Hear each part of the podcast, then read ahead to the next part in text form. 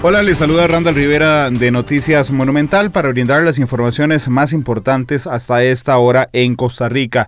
El ministro de la Presidencia, Víctor Morales Mora, fue interpelado este lunes en la Asamblea Legislativa por parte de los diputados en medio del escándalo por la Unidad Presidencial de Datos, la UPAD. El ministro llegó a insistir que él apenas tiene siete meses en el cargo y que anteriormente en la concepción de esta idea fue del ministro de la presidencia saliente, don Rodolfo Pisa. Además, insistió en que el gobierno de la República no tuvo acceso a datos confidenciales de los costarricenses y finalmente admitió Víctor Morales Mora que la firma del decreto que crea eh, jurídicamente la OPAD fue una torpeza política. Recordemos que ese artículo 7 del decreto firmado por el presidente Alvarado eh, permitía el acceso a datos confidenciales de todos los costarricenses.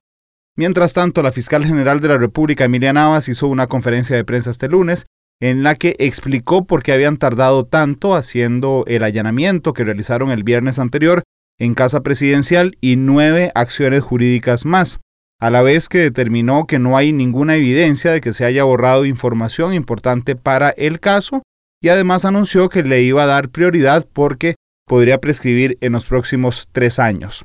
En otras informaciones, la Autoridad Reguladora de los Servicios Públicos, ARECEP, aprobó un histórico rebajo de los combustibles este lunes.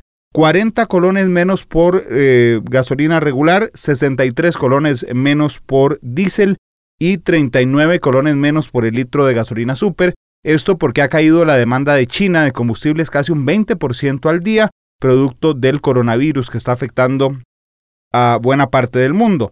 Así las cosas, la super quedará en 606 colones, la regular en 583 y el diésel en 498 apenas se ha publicado en el diario oficial La Gaceta. Lo invitamos a las ediciones de Noticias Monumental todos los días 5.30 de la mañana, 11 de la mañana y 7 de la noche y también a que visite nuestra página monumental.co.cr.